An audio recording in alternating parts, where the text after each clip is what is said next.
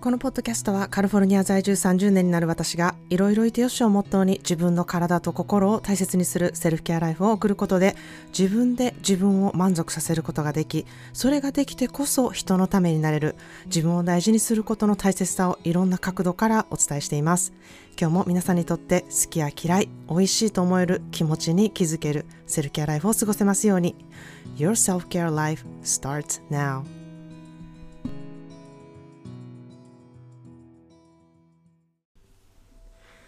皆さんいかがお過ごしでしょうか、えー、アメリカは昨日クリスマスだったんですけれどもこちらのクリスマスは、まあ、ちょっと日本のねお正月のような雰囲気があって、えー、どこも閉まってるみたいなちょっとこう静かな感じになってるんですけれども、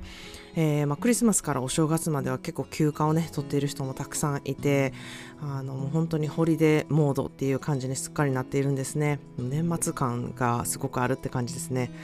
えー、今年のクリスマスは我が家はあのホストだったんですけれどもでみんなでこう日本食を食べる予定だったんですね、まあ、日本食って言ってもそのあの大したもんじゃないんですけれどもあの私が日本食を作ってこうみんなにあの振る舞うっていうことをする予定だったのがほぼうちの家族が全員風邪をひいてしまってですね、まあ、熱が出てるわけじゃないんですけれども鼻水とくしゃみとか、えー、頭痛とかとにかくこれうつるやろうなみたいな感じの症状で、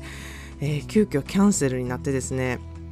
まあ、私は日本食をマスクと、えー、手袋をしてこう作ってですねみんなに取りに来てもらうみたいな感じで、えー、みんなで別々に食べるっていう方法をとったんですね。でまあ頑張ったら確かにやれたんですよねやれたんですけれども、まあ、そこまで寝込んでるわけでもないんですけれども、まあ、移してね他の人の生活に影響が出るかもしれないし、まあ、あのエディのね両親も結構お年なのでそれこそね悪化してなんか大変なことになっても嫌だなっていうふうに思ってめっちゃ迷って迷ってもうどうしようかっていうことをすごい考えて、えキャンセルするってことにしたんですね。で、まあ、とにかくキャンセルして本当に良かったなっていうことが、あの、まあ、残念だなって思ったことの方が多かったんですけれども、まあ、でもすごく家族でね、えー、のんびりだらだらともうあったかくしてトランプをしたりとか映画を見たりとか、えー、それぞれ見た YouTube をリビングのテレビにこうつなげて、誰が何に興味を持ってこういう YouTuber を見ているのかとか、そういうことをね、知れてすごい楽しかったなっていうふうに思ってます。で、まあ、いろいろね、あの、クリスマスの朝っていうのは結構いろいろ特別で、えー、子供たちが、小さい頃とかはもう朝5時とかに起きてきて、メリークリスマスみたいな感じで、もう私たちのベッドに飛び込んできて、あの、プレゼント開けたいみたいなことすごい言うんですけど、まだ5時やんみたいな。靴下のね、中のプレゼントを先に開けててみたいな感じで、まあ、私とエディオはそこから二度寝をしたりとかして、あの、過ごしたんですけれども、まあ、痺れを切らした、えー、子供たちが7時頃にまたやってきて、もうプレゼントも開けてもいいみたいな感じで、まあ、私たちに乗っかってくるっていうことを本当に毎年してたんですけれども、今年はまあ、大きくなったのでね、みんな9時頃まで結構ゆっくり寝てて、でもそれでもメリークリスマスって言って私たちのあの、ベッドルームに飛び込んできて、まあ、我が家の子供たちは、あの、本当に身長が185円の息子と180近い娘が飛び乗ってくるので、もう潰されるんかなって思いながら 起こされたっていうあの感じのクリスマスをの朝を過ごしました。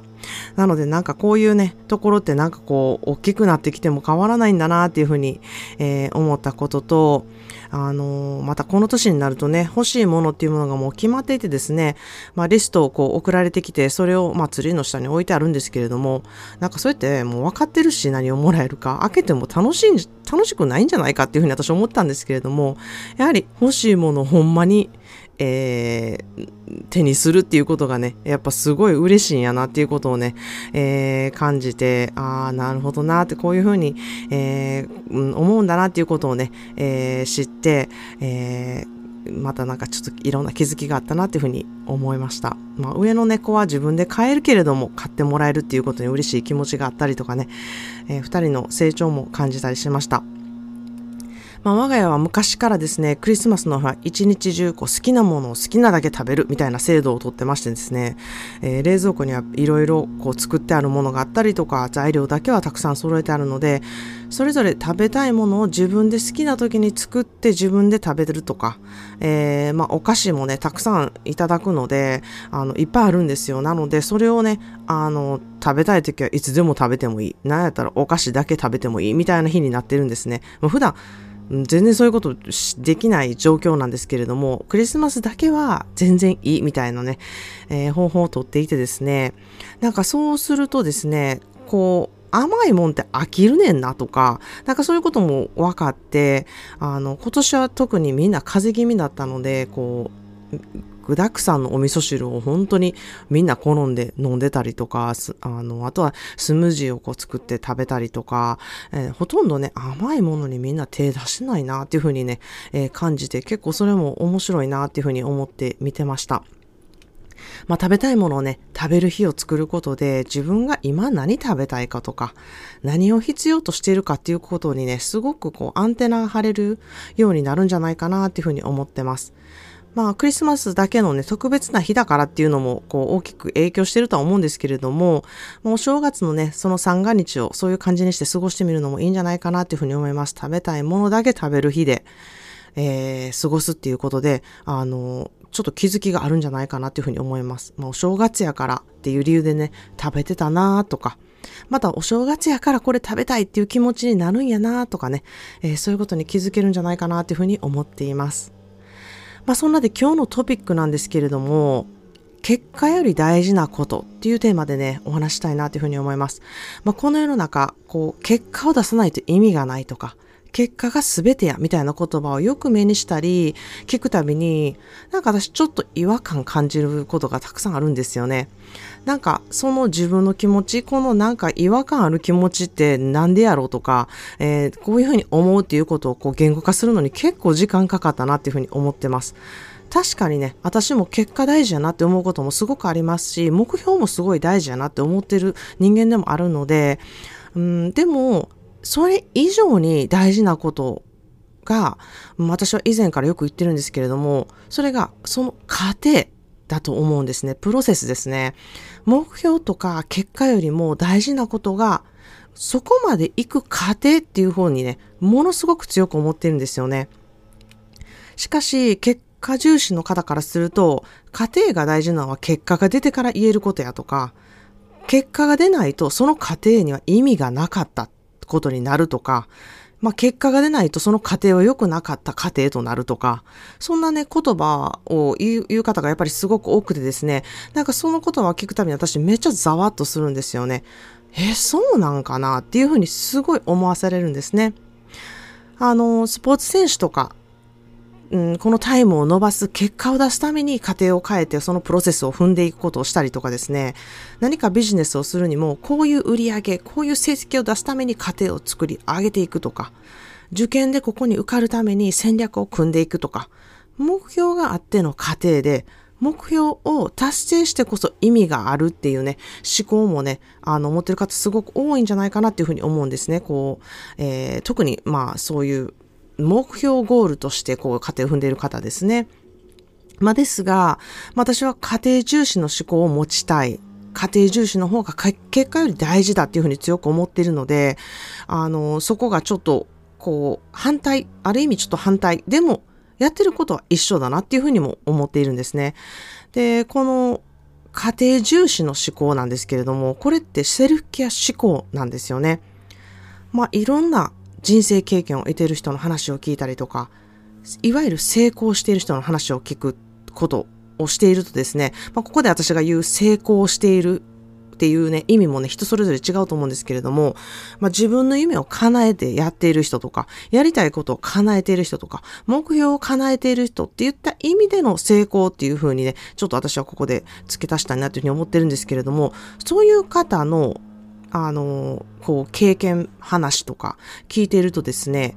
ほぼ100%の割合で家庭重視をしているからこその成功だなって思うことがめちゃくちゃ多いんですね。もちろん目標とかビジョンがあってこそそこに向かうっていうことをしているんですけれども、まあ、家庭を必ずエンジョイしているんですよね。まあ、エンジョイっていう言葉もちょっと語弊があるかもしれないんですけれども、こう、プロセスを愛しているというか、こう、向かって頑張ってる自分が好きだったりとか、その目標のへの道をね、ただ必死でやっているんではなくって、その必死感を、こう、エンジョイ、うん、あの、愛しているというか、えー、そこに自分の価値をね、見出している方が多いなっていうふうに思うんですね。もちろん目標に向けて頑張っている人は何かを犠牲にしたりしている人も多いなとも思うんですね。で、そういう人のストーリーだけをこう知っていると、やっぱり成功するには犠牲がつきもんなんやなとか、すべて得ようとすることは無理なんやなっていうふうに思いがちだと思うんですけれども、犠牲にしないで、ウィンウィンでせあの、この夢をね、叶えているということをしている方、私すごくいるなっていうふうに思うんですね。で、この人たちの違いって何、どこなのかっていうと、やはり家庭をエンジョイしているかどうか、そうじゃないかっていうところがね、すごく差がそこで出るなっていうふうに強く思っています。まあ、これは本当に人生も一緒だと私は思っててですね、まあ、最後はみんな死ぬんですよね。え、そうなの？知らなかった？みたいな人にはすごい大きなニュースで、あの、ここで発表してしまってショックだったら本当に申し訳ないんですけれども、最後、みんな死ぬっていう風になったら、今やってることってみんな家庭なんですよね。で、その家庭を楽しむスキルがあるかどうかで、あの、本当にものすごく、あの、いろいろ変わってきて、その、こそのことがね、ものすごく重要なことだなっていうふうに思ってます。まあ、成功してる人の中には、こう、一番になったり、トップになることを望んでいない人もたくさんいるんですね。それはトップになることを目指していることを自覚して楽しんでいるからなんですね。憧れのあの人よりも素晴らしい結果を出したいとかだ、とか、えー、新記録を出したいとか、これぐらい稼ぎたいとか、こんなことができる人になりたいとか、そういうプロセスを楽しむことを重視していると、結果はちょっと出てほしくないな、みたいな人が多くてですね、そういう人に限って、その結果とか目標達成をあっさりさしてる人がね、ものすごく多いなっていうふうに思います。で、そういう方はね、結果をこれまた出したらですね、じゃあ次はどこを目指していこうっていうね、えー、あの、ふうに思う方と、次どこを目指せばいいんだっていう苦労がね、待っているっていう方と、あの、またそこで分かれるなっていうふうに思います。で、また違うことをね、炎上していくようにね、あの、そのプロセスを楽しむっていうことができている方は、あの、やっていけるんじゃないかなっていうふうに思ってます。そしてその違う道を見つけて、その過程を炎上していく生き方をね、やはりして成功させている方なので、それをまたやっていくなっていうふうに、えー、見てて思うんですね。まあ、私がなぜ結果より家庭をこうエンジョイすることを重視したいと思ってるのか、まあ、それはね、えー、家庭を求めて頑張ってるとしんどいからなんですよ。結果が出た時はもちろん嬉しいんですけれども、疲労感半端ないです。そして自分へのプレッシャーもめっちゃあるので、なんか結果が出ないと意味がないって思う自分が一番しんどいなっていうふうに私は経験上思ったからなんですね。で、これって自分でやっぱり固めた固定概念で、フレキシブルな思考になったら結果が出なくても今はまだ家庭で結果はまたその時期に来れば出るだろうし、もしかしたら自分が目指している目標はそこじゃないかもしれないとか、そんな考えができるようになったら、今やってることをね、楽しいっていうふうに思って、その結果はどうなるか面白いから見てみよう、みたいなね、考えになっていて、私はそっちの方が楽だな、そっちの方が楽しいなっていうふうに思ったんですね。で、もちろんこの考え方には向き不向きがあるので、まあ、これが、は私にとって向いているなっていう思考で、あの、もちろん目標を立ててそこに目指してやっていくっていうことがね、モチベになる方ももちろんいると思うんですね。その目標もすごく大事だと思うんですよ。もちろん私もその目標っていうものがあるので、ものすごく理解できます。目指すことがあるからこそ頑張れるってことあるんですよね。しかし、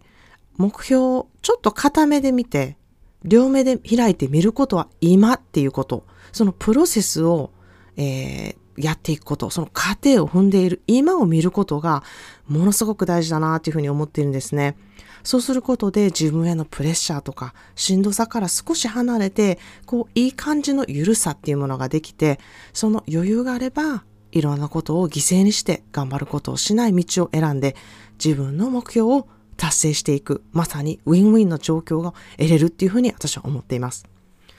まあ、そんなね、あの、偉そうなこと言ってる私も成功したんかいっていうふうにね、